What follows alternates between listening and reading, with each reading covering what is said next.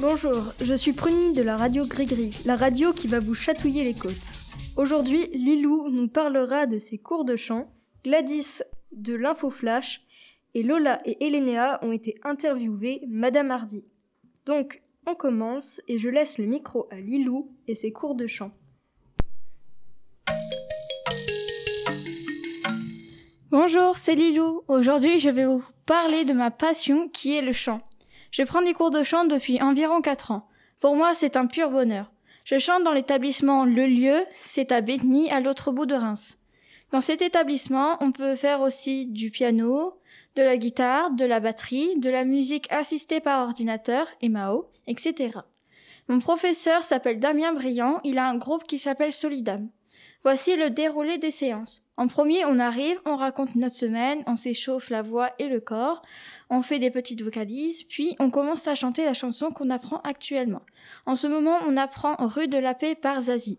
Les cours se déroulent le mercredi de 17h à 18h. On fait quelques concerts dans l'année par, par exemple. On a chanté dans la mairie de Reims pour le Nouvel An chinois il y a environ trois ans. Si vous aimez chanter, venez avec nous vivre une magnifique expérience. Sinon, je vous informerai quand il y aura un concert. Je vous donne l'adresse de l'établissement où je chante. 26 rue Alain Colas, 51 450 Bethny. À bientôt! Merci Lilou. Maintenant, je laisse la parole à Gladys pour l'info flash. Coucou, c'est Gladys pour l'info flash. Je vous parle de la journée sport qui a réuni huit collèges de la Marne. Côte-le-Gris a participé avec une équipe constituée des 4 5e et une, et une 6e et la deuxième a réuni 5 3e. Ces teams ont très bien représenté notre collège en arrivant toutes les deux premières de leur catégorie. Bravo à elles et eux. Bonne journée et à bientôt. Merci Gladys. Et maintenant, je laisse le micro à Lola et Elnéa qui interrogent Madame Hardy.